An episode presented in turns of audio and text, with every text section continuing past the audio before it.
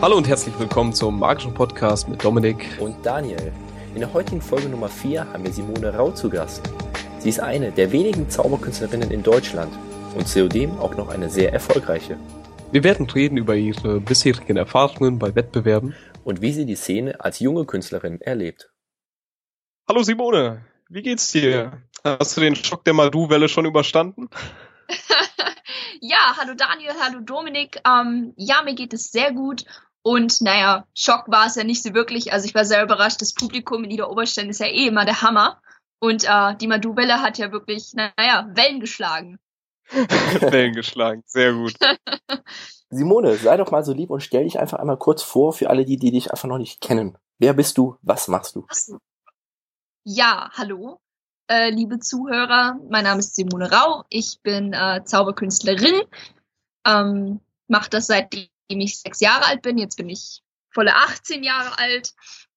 Und ähm, ja, habe sehr viel Spaß an der Zauberei, komme eher von der Bühne und ähm, arbeite mich jetzt zu Close-Up vor. Und was gibt's noch zu erzählen? Ja, war jetzt viel, viel im Wettbewerb die letzten Jahre. Genau. Ja. Wie bist du zur Zauberkunst gekommen und warum zauberst du eigentlich? Gute Frage. Also, ähm, meine Eltern sind beide Musiker, Berufsmusiker. Das heißt, äh, das war schon immer so ein bisschen so künstlerisch in der ganzen Familie. Und äh, mein Vater, der wollte das auch früher mal gerne machen mit dem Zaubern, hatte aber nie so richtig die Möglichkeiten. Und als ich eben sechs Jahre alt war, da hat er mir von einer Amerika-Tournee, die er halt gemacht hatte, ähm, einen Zauberkasten mitgebracht. Also ganz klassisch bin ich durch den Zauberkasten dann äh, zur Zauberei gekommen und dann hat mein Vater das gelernt und ähm, mein Bruder und mir beigebracht. Mein Bruder ist dann irgendwann wieder ausgestiegen und äh, ich habe weitergemacht. Ja, und ich fand es halt, ähm, ich habe es am Anfang, ich weiß gar nicht, das war irgendwie, es hat einfach Spaß gemacht und ähm, die Reaktionen der Leute waren super. Und ja, also nach, nachdem ich dann zu äh, nach Ida Oberstein gegangen war, das war so, so mein großer Anstieg oder was heißt Anstieg, äh, Anstoß, das wirklich auch ähm, ja semi-professionell, aber halt wirklich aktiver noch weiterzumachen mit Wettbewerben und mehreren Auftritten und halt mehr diese Leidenschaft. Ja, das ist definitiv auch durch Ida Oberstein gekommen. Wenn du sagst, dein Vater hat dich sozusagen zur Zauberkunst gebracht und er zaubert auch selbst, kann man sagen, dass du aus einer Zauberkünstlerfamilie stammst? So ein bisschen? Naja, Zauberkunstfamilie also da mein Vater und ich das praktisch zur selben Zeit gemacht haben, ähm, ja, so irgendwie halb, halb könnte man das sagen, ja doch. Und ist es für ja. dich irgendwie was sehr Besonderes sozusagen, ein Hobby oder ja, eine Leidenschaft mit deinem Vater zusammenzuteilen und das einfach halt eben ganz groß aufzubauen, wie es bei dir auch ja der Fall ist? Ja, auf jeden Fall. Also es ist erstmal super, weil wir können zu, zu Workshops immer zusammengehen und ähm, ist natürlich cool. Also wir haben nie zusammen gezaubert, wir hatten es immer getrennt, aber ähm, wir coachen unsere Nummern gegenseitig und ähm, er ist ja nicht nur ein super Musiker und äh, toller Vater, um hier ein bisschen Vaterwerbung zu machen. ähm, er baut eigentlich auch den, meine Requisiten und ähm, ja, hat Regisseur und hat natürlich ein super Gefühl für Musiken und also auch für Hintergrundmusiken und ja, für Rhythmus, was ja auch beim Zaubern sehr wichtig ist. Jetzt nicht nur musikalisch her, sondern Rhythmus im Sinne von Ablenkung und ja, Rhythmus allgemein so Show High Q und alles. Ja. Habt ihr dann auch irgendwie mal eine Phase, wo ihr sagt, so jetzt brainstormen wir einfach mal so einen Tag und egal was uns einfällt, das, das schreiben wir dann mal auf oder wollen das vielleicht für später irgendwie ähm, beibehalten und wollen daran dranbleiben? Ähm, ja, also wir haben unsere Brainstorm-Phasen. Das ist meistens äh, in Autos, also auf Autofahrten und dann irgendwie im Urlaub oder halt von zum Beispiel von dem Workshop äh, von Gaston zurück. Da haben wir immer sehr lange Gesprächsphasen und ich habe immer mein kleines Büchlein, wo ich dann die Sachen mitschreibe. Ähm, normalerweise aber keinen ganzen Tag lang, weil so nach ein, zwei Stunden sind wir dann schon beide erledigt. Das heißt, ihr brainstormt die Wert für euch gegenseitig füreinander oder einfach guckt ihr dann, wenn sozusagen Ideen da sind, für wen die sozusagen am besten klappen? Weil du meinst ja, dein Vater tritt ja auch auf. Ja, ähm, ach, ich weiß gar nicht, wie das genau, wie man das genau einteilen kann. Das ist so ein bisschen, wir, wir reden über Gott und die Welt und auf einmal denkt man so, ach warte, das ist eigentlich eine coole Idee. Zum Beispiel hatten wir neulich im Gespräch ähm, eine Idee, da habe ich gesagt, ja, äh, mit der, mit der, mit Statisten, die halt immer im Außenteam sind, die als erstes sterben. Und ähm, das haben wir, glaube ich, nach, nach irgendeinem Film, äh, ja, sind, bin ich da drauf gekommen. Und er so, hey, das wäre doch eigentlich eine coole Bühnenfigur. Und dann auch mit der Ansage, die Statistin. Also, und so haben wir das dann weitergespinnt, was könnte man damit machen. Und ähm, ja, irgendwie eine Idee wird von einem ausgesprochen und dann wird es aufgenommen und halt ja immer immer weiter gedacht. Ja, aber letztendlich sagen wir nicht, hey, das machst du jetzt und das mache ich, sondern ähm, letztendlich ergibt sich das auch von selber, zu wem passt denn was. Wie ist das eigentlich für dich in einer männerdominierten Szene wie David Copperfield, Siegfried und Treu und auf einmal so, ja, da bin mal ich. War das für dich ein Problem oder doch eher der Ehrgeiz oder hast du das gar nicht so wirklich wahrgenommen? Also Problem war es auf jeden Fall nicht. Es ist, ähm, ich war ein bisschen schockiert, ehrlich gesagt, als ich das erste Mal so da war bei den ganzen Jugendworkshops. Bei 100 Menschen sind vier Mädels schon sehr viel. Ähm, also in der, in der Zauberszene jetzt bei Jugendworkshops. Und ich dachte echt, dass es, naja, mehr Mädels gibt, die halt, die das machen. Aber ich meine, in den letzten Jahren sind es dann doch wieder mehr geworden. Und ähm, ich glaube, das ist immer noch von diesem alten stereotypischen Bild und äh, also die Frau als Assistentin und der Mann als Zauberer. Weiß nicht, wie weit das mit ähm, dem anerzogenen Selbstbewusstsein in Anführungsstrichen äh, zu tun hat, dass, dass Jungs eben eher so zum Extrovertierten erzogen werden und Mädchen eher nicht. Aber ähm, ja, gestört hat's mich nicht. Ein Problem war es nie. Mhm.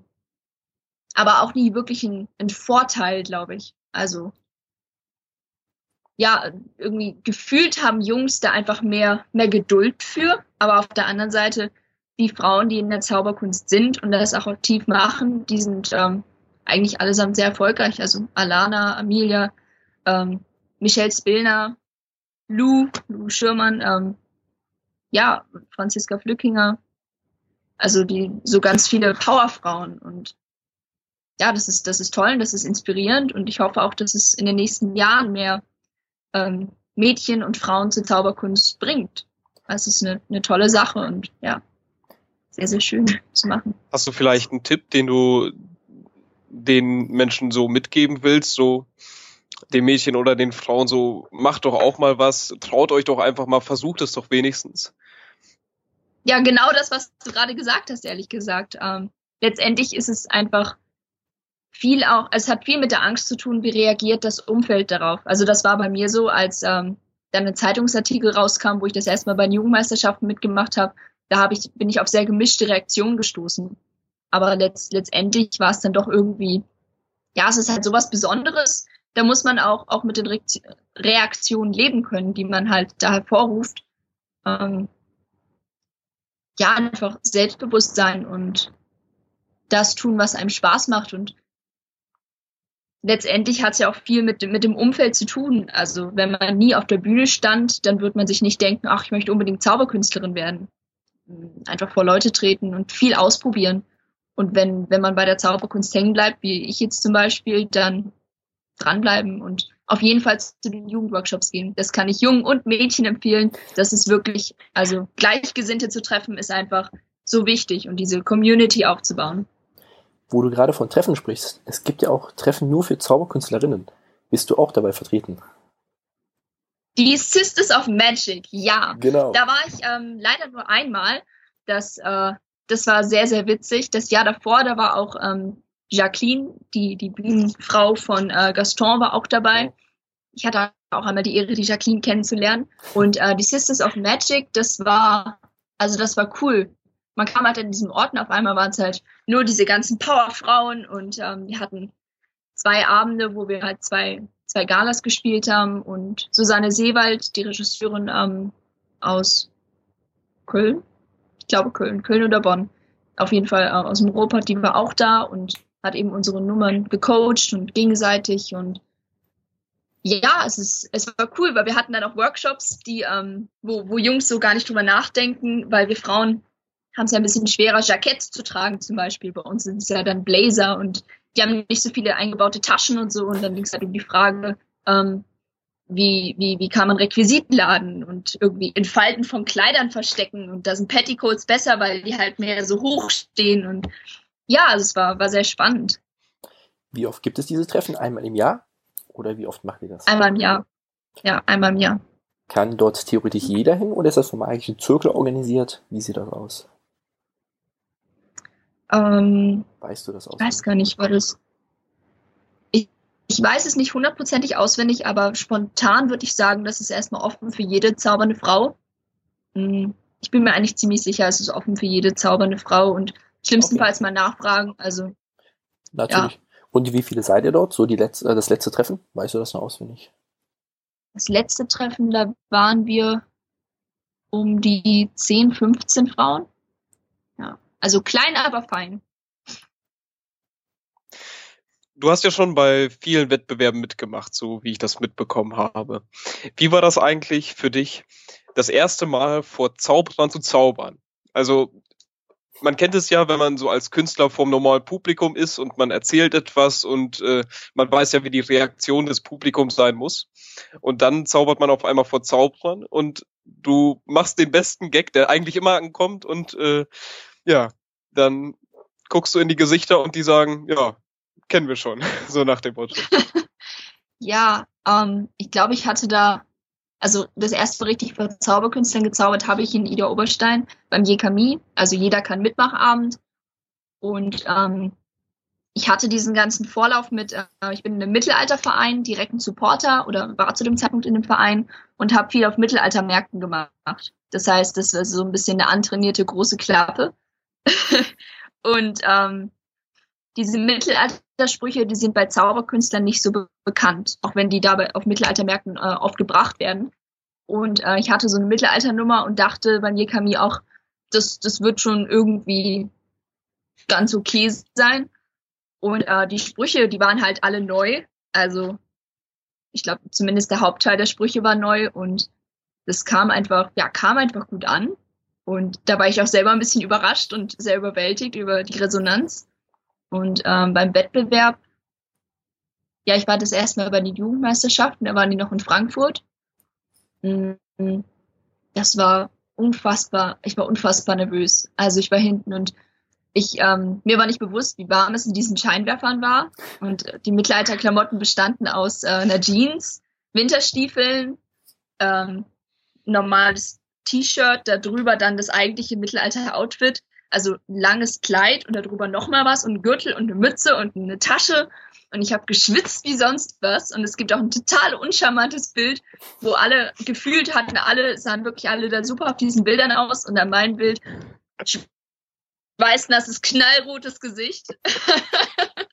ja, aber es hat, ähm, ich meine, es hat total Spaß gemacht und nachdem man den ersten Schritt auf der Bühne, also auf die Bühne gemacht hat, dann ist auch die Nervosität irgendwie weg. Und äh, ja, hatte auch einfach ja sehr viel Glück, würde ich jetzt mal sagen. Hast du dann auch sofort gewonnen?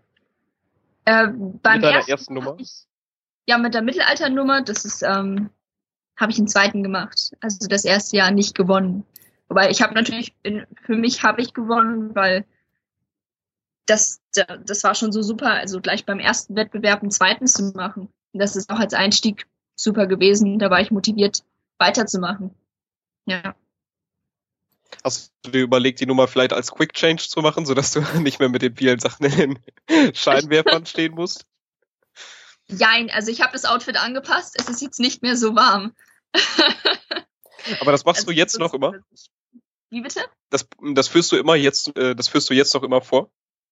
Ja, also ähm, das ist eine sehr schöne, eine runde Nummer ähm, mit einem recht poetischen Ende, mit so einem Schmetterlingsschneesturm ähm, und die Story, also mit dem Flaschengeist und, das Mittelalterliche. Und ähm, bei meinen normalen Auftritten führe ich das auch ab und zu vor, einfach weil es auch eine super Schlussnummer ist.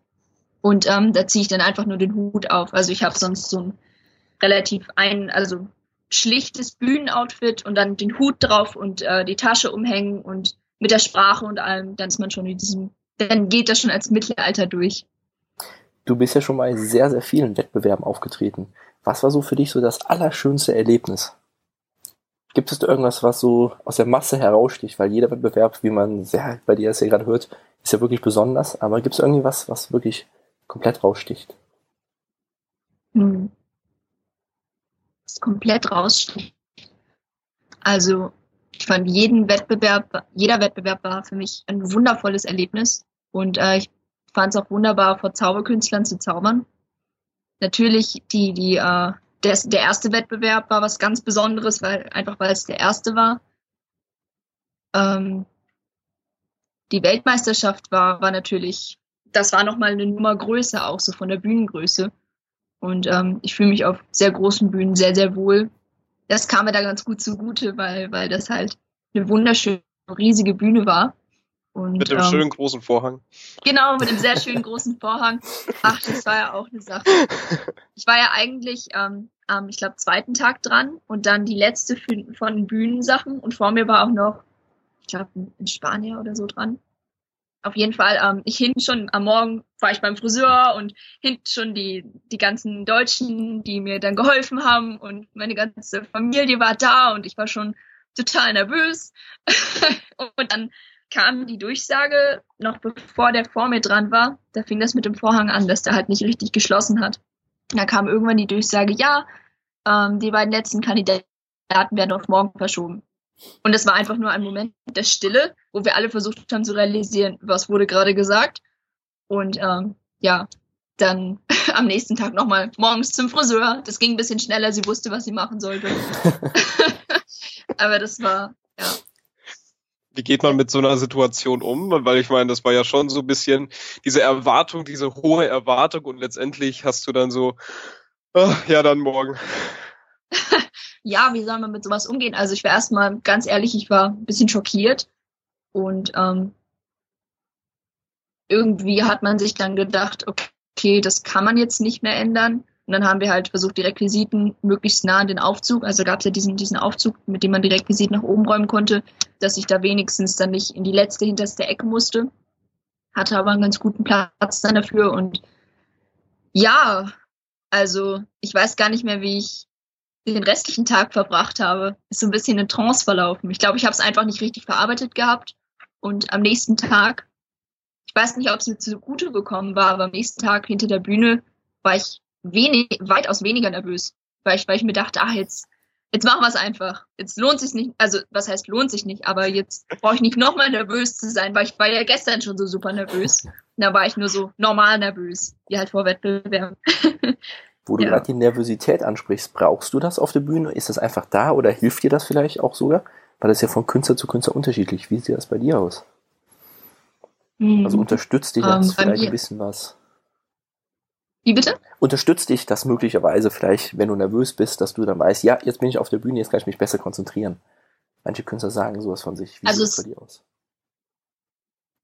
Ja, also es hilft auf jeden Fall. Mit allein schon, es gibt eine super Grundkörperspannung Mm, ja, das ist auch unterschiedlich. Also von Künstler zu Künstler ist ja auch unterschiedlich stark und wie das zum Ausdruck kommt, diese Nervosität. Also manche verhaspeln sich schneller, ähm, andere kriegen einen klaren Kopf. Das ist schon immer schön zu sehen bei einer ähm, Gala oder bei den Jugendmeisterschaften hinter der Bühne, wie dann die Leute unterschiedlich reagieren. Manche laufen auf und ab, andere stehen still in der Ecke, äh, manche, manche reden. Ich bin, glaube ich, eher der Typ, der dann viel redet. ähm, ja, also vor, bei Wettbewerben bin ich immer nervös und vor normalen Auftritten jetzt eigentlich nicht mehr so. Also da ist es einfach nur so, ich freue mich drauf und freudige Nervosität, also so im Englischen würde man sagen Excitement statt äh, Nervousness. Ja. Kann das damit einfach zusammen? Also es hilft und ich, ich freue mich auch immer drauf, weil es ist so dieses Kribbeln, dafür, dafür mache ich das ja auch irgendwie mit. Kann es damit zusammenhängen, dass du die anderen Auftritte, die Standardauftritte in Anführungszeichen, einfach viel häufiger spielst, deswegen einfach mehr drin bist und deswegen halt die Nervosität einfach deutlich geringer ist, weil du und dein Körper weißt, was sich erwartet? Ja, also das ist bestimmt auch eine Sache, einfach weil die Situation vertrauter ist. Auf der anderen Seite, also ja, auf jeden Fall.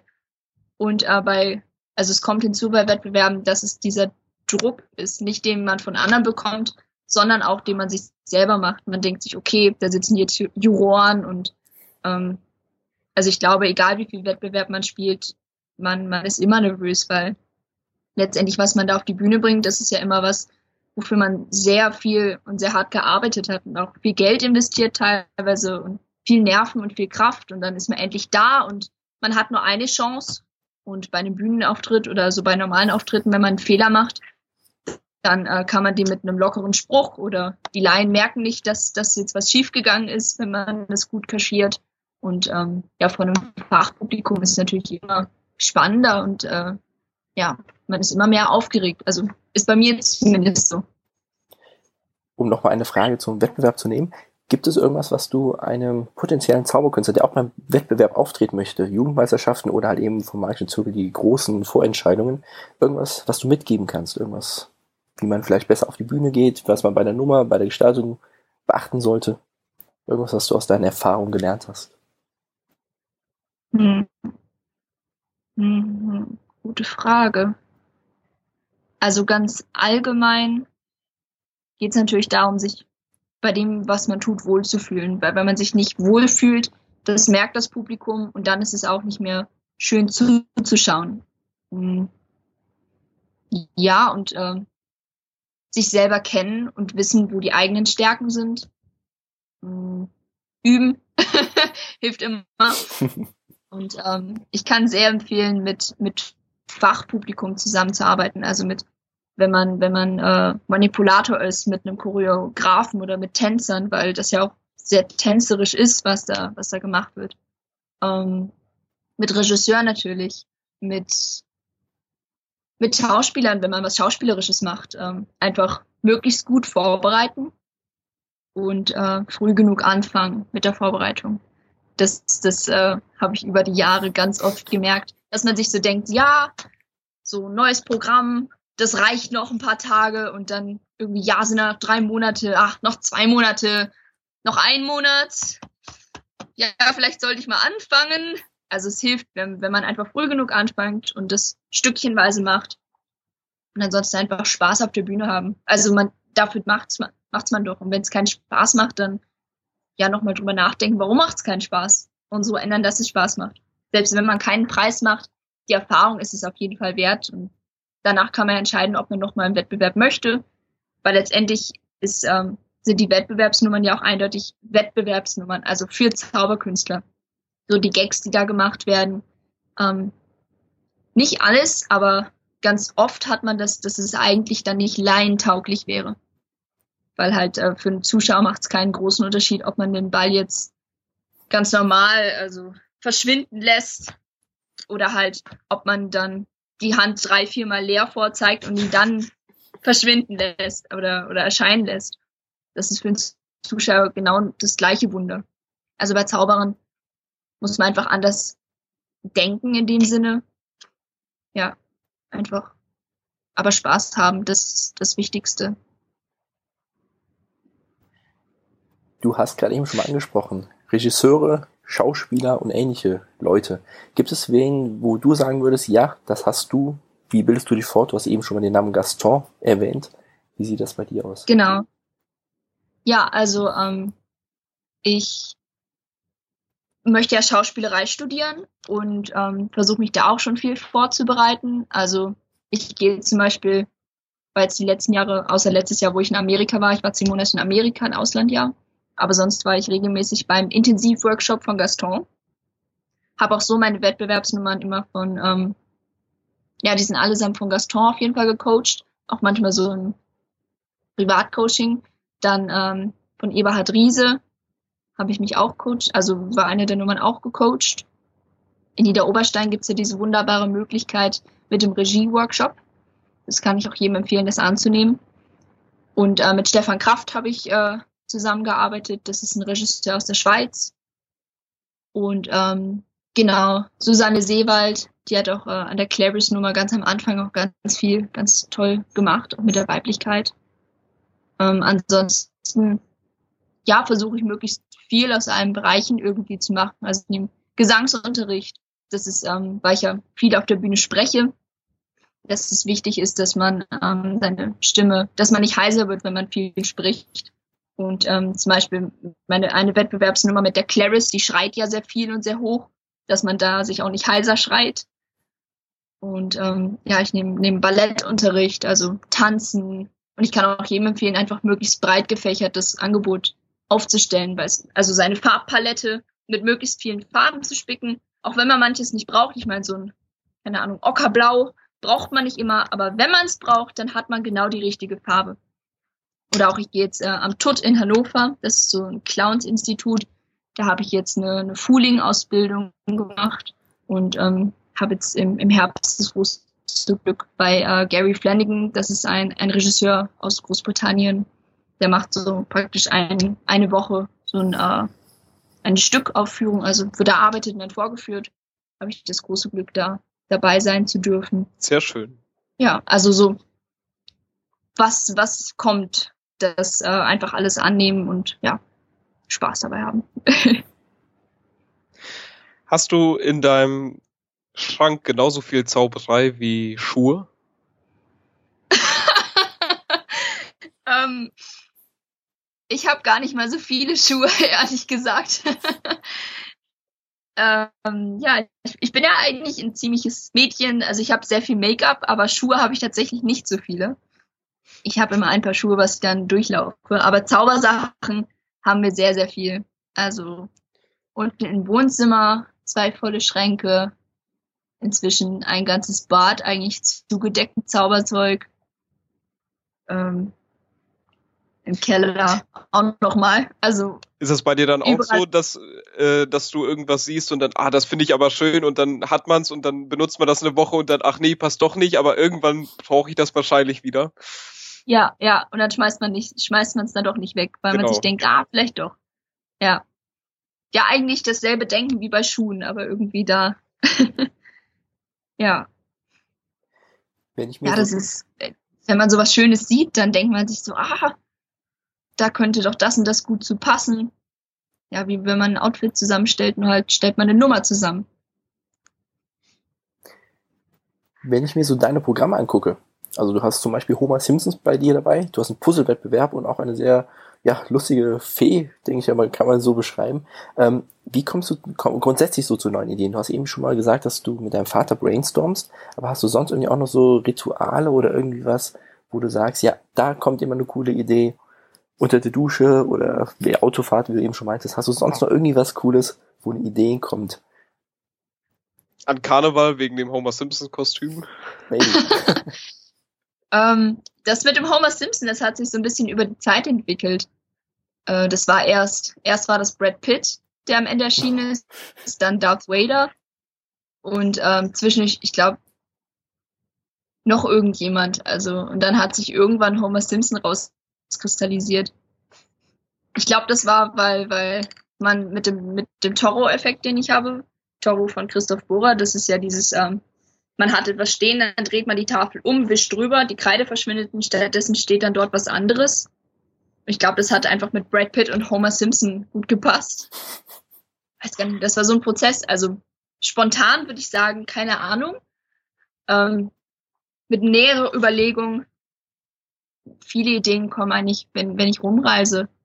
Also als wir den Italienurlaub hatten, da habe ich mein ganzes kleines Häppchen vollgekritzelt. Kann ich auch jedem empfehlen, immer so ein kleines ein Blog oder ein Heftchen mit dabei zu haben, weil man stößt eigentlich im Alltag immer auf irgendwas Inspirierendes und ähm, ja, ich träume auch von manchen Sachen und denke mir, wenn ich aufwache, das ist eigentlich eine coole Sache. Ist meistens nicht umsetzbar, aber wenn, dann ist ganz cool. Ja.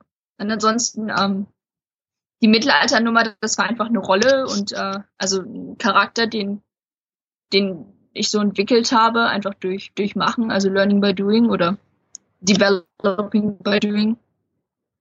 Ja, aber so unter der Dusche, da singe ich nur. Da kriege ich keine Ideen. Möchtest du die Zauberkunst mal hauptberuflich machen? Oder ist das die Schauspielerei, die dich mehr reizt? Also, ja, was, was wolltest du? Ja, so gesehen hat die Zauberei ja schon etwas von Schauspielkunst. So gesehen sind wir ja ein kleines Theater. Ja, ich versuche das auch äh, zu verbinden. Ähm, ich habe für beides eine Leidenschaft und ich bin auch durchs Zaubern aufs Schauspielern gekommen. Einfach weil das auf der Bühne toll ist. als Traumberuf habe ich äh, weiterhin noch die, die Schauspielerei so als Hauptberuf, möchte aber Zauberei auf keinen Fall aufgeben. Und ähm, vielleicht in drei, vier Jahren sage ich, boah, vielleicht doch lieber Zauberei hauptberuflich und ähm, dann wird es vielleicht doch die Zauberei. Aber aktuell ist es noch hauptberuflich Schauspielerei. Liebe Simone, vielen, vielen Dank, dass du heute unser Gast warst. So langsam. Ja, danke fürs Interview. So langsam kommen wir echt schon ja zum Ende. Wir müssen zum Schlusssport kommen. Aber wir würden dir gerne noch drei kurze Fragen stellen, die du einfach ganz kurz mal beantwortest mit so einem kleinen Input, so was dir so ganz spontan einfällt. Ja, okay. Gibt es einen Ratschlag, den du jemandem mitgeben kannst, der sich mit der Zauberkunst beschäftigt? Geht zu Jugendworkshops, probiert vieles aus. Um, ähm, stay happy if you lose. Perfekt. Kannst du irgendein Buch, ein Kunststück oder eine Webseite besonders empfehlen? Ähm, Trixbox ist ganz schön. Das ist der Jugendblog. Da wird äh, man immer wieder über zum Beispiel die Workshops informiert. M möglichst viele Bücher lesen und ähm, ja, auch viel, viel ähm, nicht nur Tricks lernen, sondern eher die Hintergründe. Also eher lernen, wie ist sowas aufgebaut und äh, was sind die Techniken dahinter, weil die Tricks, die sind schneller gelernt, als äh, ist wichtiger zu verstehen, wie sowas funktioniert und nicht, nee, warum sowas funktioniert und nicht wie sowas funktioniert. Und gibt es etwas, was du dem Hörer zum Schluss mitgeben möchtest? Du hast das letzte Wort. Oh, okay. Ähm, ja, danke fürs, fürs Zuhören. Ähm, ich, an alle Frauen da draußen, alle Mädels da draußen, traut euch und ich, ich kann nur wiederholen, es ist einfach, es ist ein, ein wunderbarer Beruf, ein wunderbares Hobby. Das ist ähm, Künstler zu sein oder Hobbykünstler zu sein, ist etwas, was viele sich wünschen. Also ich meine, wo hat man sonst einen Beruf, wo man anderen was Gutes tut? Also ein Finanzberater oder so, der sagt danach, danach sagt man nicht, boah, das war echt, das war der Hammer. Also das ist echt super, was die da machen. Das ist ein toller Beruf, mit dem man Leute glücklich machen kann und mit dem man sich selber glücklich machen kann und nie auslernt und ähm, so viel, so viel Freiheiten hat. Also ja, egal ob es jetzt Zauberkunst ist, ob es Gesang oder Schauspielerei ist, probiert das mal aus mit den ganzen Künsten und ja, einfach, einfach immer weitermachen, immer ausprobieren und ein glückliches Leben führen. Danke, Simone, das hast du schön gesagt. Ja. Dankeschön fürs Interview. Dankeschön. Tschüss. Ciao. Tschüss.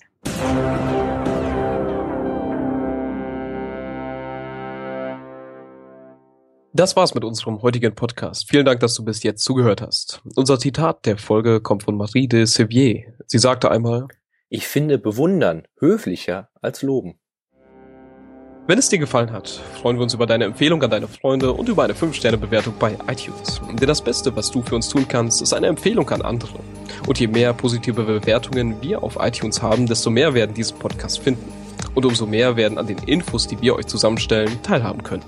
Wenn du Vorschläge für weitere Interviewpartner hast oder Anregungen im Allgemeinen, freuen wir uns über deine persönliche Nachricht auf Facebook, per Mail oder deinen Besuch auf unserer Webseite.